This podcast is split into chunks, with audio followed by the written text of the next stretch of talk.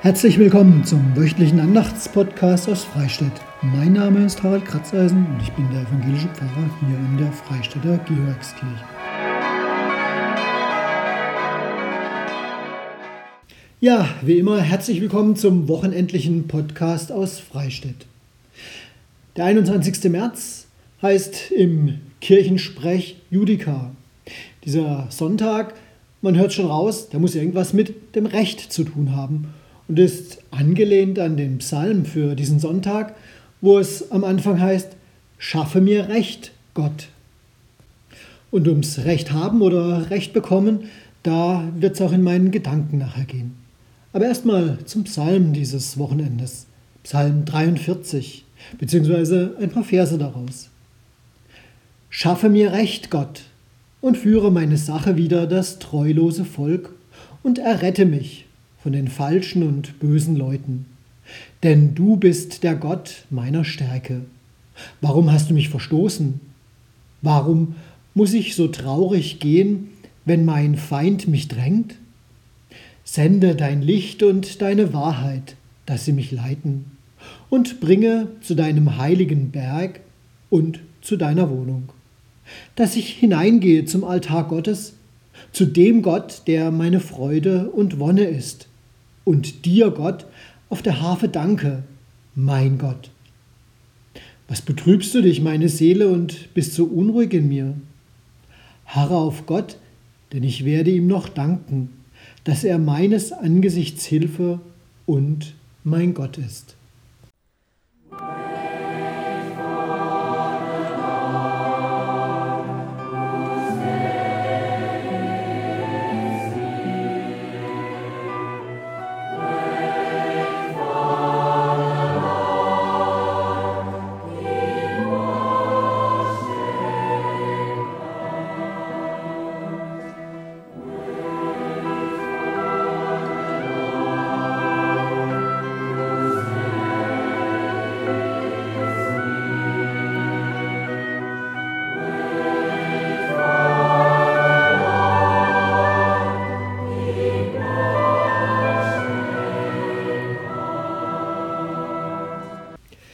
Sache mit dem Recht haben und Recht bekommen oder nach einem richtigen Richter zu suchen, hat oft was auch mit der Frage zu tun, wer hat jetzt gerade die Macht?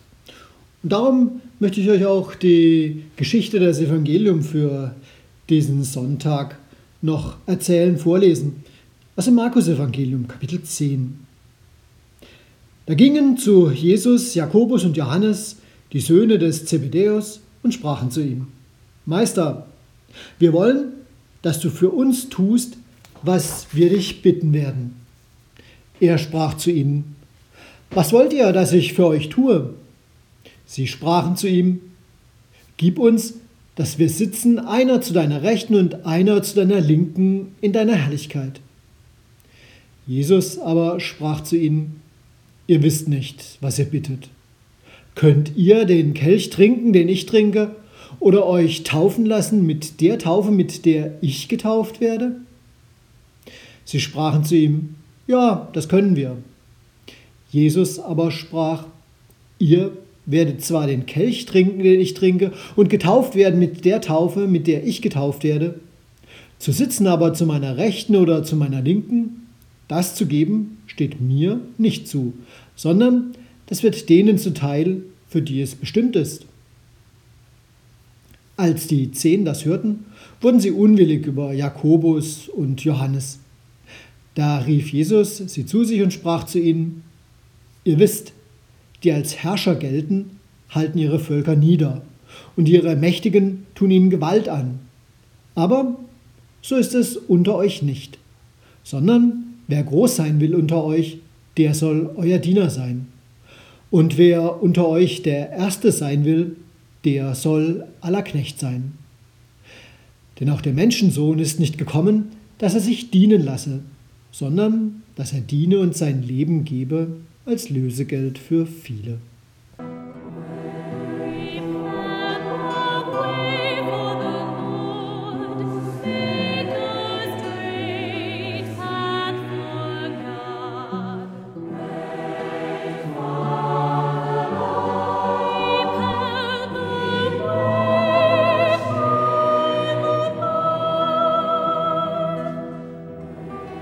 rejoice in the Lord.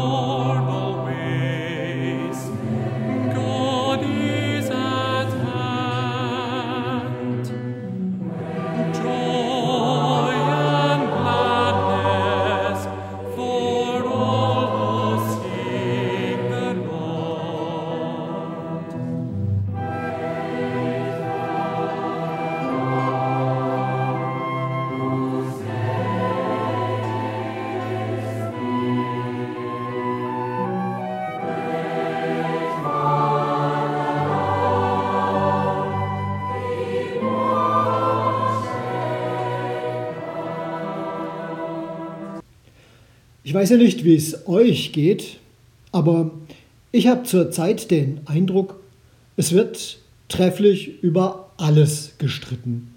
Und das ziemlich heftig.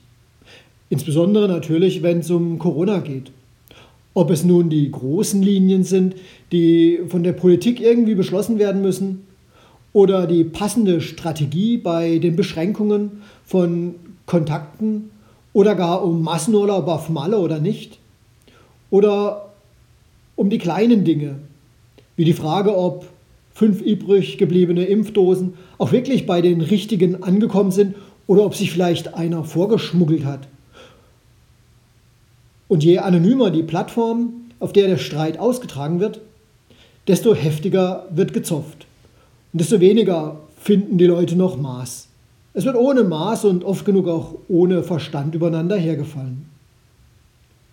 Psychologen schieben das schnell mal auf den Frust, den viele zurzeit schieben und schieben müssen. Gut möglich. Und ich kann es mir auch gut vorstellen. Nur, ich glaube, da wird was vergessen. Es wird vergessen, dass es eigentlich schon länger so ist, dass man das Gefühl hat, jeder streitet mit jedem. Vielleicht ist mir deshalb auch die folgende Geschichte zwischen all den Corona-Streitigkeiten aufgefallen. Es ist ein Nachbarstreit. Und da wissen wir alle, da wird bekanntlich auch so ziemlich über alles gestritten. Sogar wie in diesem Fall über ein Windspiel. Ihr wisst, was das ist. Diese kleinen Röhrchen aus Holz oder Metall, die an einem Ring an Fäden hängen und im Wind oder auch von der Hand gegeneinander geschlagen werden und mehr oder weniger hübsche Töne von sich geben. Nun, so ein Windspiel hängt im Garten einer Familie am Stadtrand von Leipzig. Die Familie ist in ein Häuschen ins Grüne gezogen, um sich das Leben ein wenig schöner zu machen. Zudem ist ihre kleine Tochter ziemlich krank. Und genau die liebt dieses Windspiel. Sie erfreut sich an dessen Klang. Die Nachbarn allerdings, die freuen sich gar nicht. Erst gab es Streit, als das Windspiel am Anfang vor der Haustür hing. Jetzt gibt es Streit, weil es genau wegen diesem Streit in den Garten umgezogen ist. Und der Vater des Kindes, der nennt das Ganze einen höllischen Nachbarschaftsstreit. Klar, die nächsten Schritte, es werden Anwälte eingeschaltet und weil es weiterhin nicht so aussieht, als würden sich die Nachbarn miteinander einigen, droht auch noch ein Verfahren vor Gericht. Nun ja, man kann sich über alles streiten. Bei uns auf dem Land vielleicht über sehr früh krähende Hähne oder über den Komposthaufen in Nachbars Gartenecke oder über zu hohe Bäume und Hecken, die über den Zaun ragen oder gar, wie bei uns geschehen, über das Geläut von Kirchenglocken. Die Gerichte, die seufzen. Streit all überall. Und wer sich im Recht sieht, der will auch Recht bekommen. Komme, was da wolle. Meistens, so geht es mir, können wir gar nicht beurteilen, wer soll denn eigentlich Recht bekommen. Auch wenn wir, je nachdem, wie uns eine Geschichte erzählt wird, ganz schnell der einen Seite Recht geben. Eine Zeitungsmeldung wie die über das Windspiel klingt erst einmal nach einer ganz harmlosen Geschichte. Und dann noch die kranke kleine Tochter, für die das Windspiel trostbringend draußen hängt. Da werden beim ersten Lesen die Nachbarn ganz schnell zu bösen Monstern. Ich könnte mir aber trotzdem vorstellen, dass es auf Dauer ganz schön lästig ist, wenn aus Nachbars Garten ständig dieses Klingklang zu hören ist. Irgendwann ist es vielleicht wirklich nicht mehr schön. Und etwas Wind immer da. Aber was es dann erst kostet, wenn Anwälte und Gerichte tätig werden. Hunderte von Euro. Und da frage ich mich dann schon, ob es das wert ist, das Glöckchen im Garten. Ich habe gedacht, ich glaube, ich würde es einfach abhängen, das Windspiel. Ja, ich weiß, ich habe vielleicht jetzt gut zu reden aus der Ferne. Und wie gesagt, so richtig beurteilen kann von uns keiner die Sachlage in diesem Nachbarschaftsstreit. Ich weiß aber für mich, dass ich möglichst vor kein Gericht wollte wegen solcher Dinge. Ich will lieber meinen Frieden haben, ob mit oder ohne Einverständnis meiner Nachbarn. Und wenn nicht Frieden, dann wenigstens meine Ruhe. Und darum ziehe ich dann lieber doch mal den kürzeren, als dass ich lang streite. Der Apostel Paulus, der wünscht der Gemeinde in Rom. Er schrieb ihnen, ist möglich, so viel an euch liegt, so habt mit allen Menschen Frieden. Das ist ein Wunsch, den ich gut verstehen kann und dem ich aus meiner eigenen Einstellung heraus auch gern nachkomme. Aber ich weiß auch, so bin ich gestrickt. Vielleicht denken andere ja auch so. Mir wäre Frieden mit den Nachbarn wichtiger als Recht zu haben. Ich muss nicht auf jedem Recht bestehen. Es kann auf lange Sicht auch wertvoller sein, mal ein Opfer zu bringen. Und ganz ehrlich, man wohnt ja weiterhin nebeneinander. Und vielleicht wird es mit dem eigenen kleinen Opfer, manchmal ist es vielleicht auch größer möglich, dass sich das nebeneinander zu einem Miteinander verändert. Und ein anderes Mal der Nachbar ganz freundlich über den Gartenzaun schauend. Vielleicht. Amen.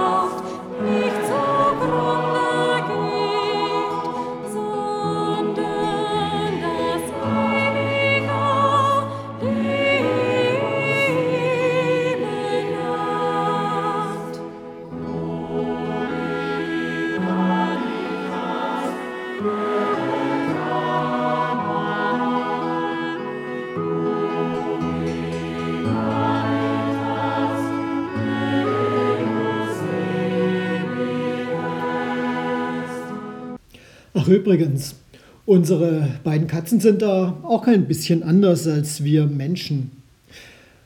Unsere jetzigen und unsere ehemaligen Nachbarn haben zufälligerweise den gleichen Hund, einen Rottweiler. Bei unseren ehemaligen Nachbarn tobte der Hund am Zaun, wenn die Katzen im Garten waren. Was machen die Katzen? Klar, ganz nah an Zaun und provozieren, weil der Hund so schön tobt. Bei den neuen Nachbarn sitzt der Hund schwanzwedelnd da, schaut interessiert zu, was die beiden Katzen machen. Und die Katzen, die provozieren nicht. Sie schauen, was der Hund macht. Und so leben sie friedlich nebeneinander. Ja, und darum nochmal die Erinnerung an, was, an das, was Paulus gesagt hat. Ist möglich, so viel an euch liegt, habt mit allen Menschen Frieden. Und zum Schluss ein Gebet. Gott, unsere Klagemauer. Wir rufen zu dir. Aber manchmal rennen wir auch gegen dich an. Wir bitten dich für alle, die sich von dir verlassen fühlen, die keine Hilfe von dir erkennen können und an ihrem Elend zerbrechen. Gib dich ihnen trösten zu erkennen und eile ihnen zur Hilfe. Gott, unser Helfer, wir bitten dich für die grundlos Verfolgten, die Gehetzten und Atemlosen, die Unterdrückten und die Gequälten. Stelle ihnen Menschen an die Seite und Fürsprecher, die ihre Stimme erheben und Gerechtigkeit fordern. Nimm du dich ihrer Sache an. Gott, du Anwalt des Lebens, wir bitten dich für die Menschen, die im Namen von Recht und Gesetz arbeiten. Lass sie deine Gerechtigkeit nicht aus den Augen verlieren und schenke ihnen klares Urteilsvermögen. Stärke sie zu ihrem Tun und lass sie die Anerkennung erfahren, die sie verdienen. Gott, der du unsere Herzen kennst, wir bitten dich für uns selbst, dass wir in der Unterscheidung von Gut und Böse nicht den Splitter in den Augen der anderen suchen, sondern bei uns selbst anfangen. Du bist unser Vater, lass uns handeln, wie es deinen Kindern zukommt. Amen.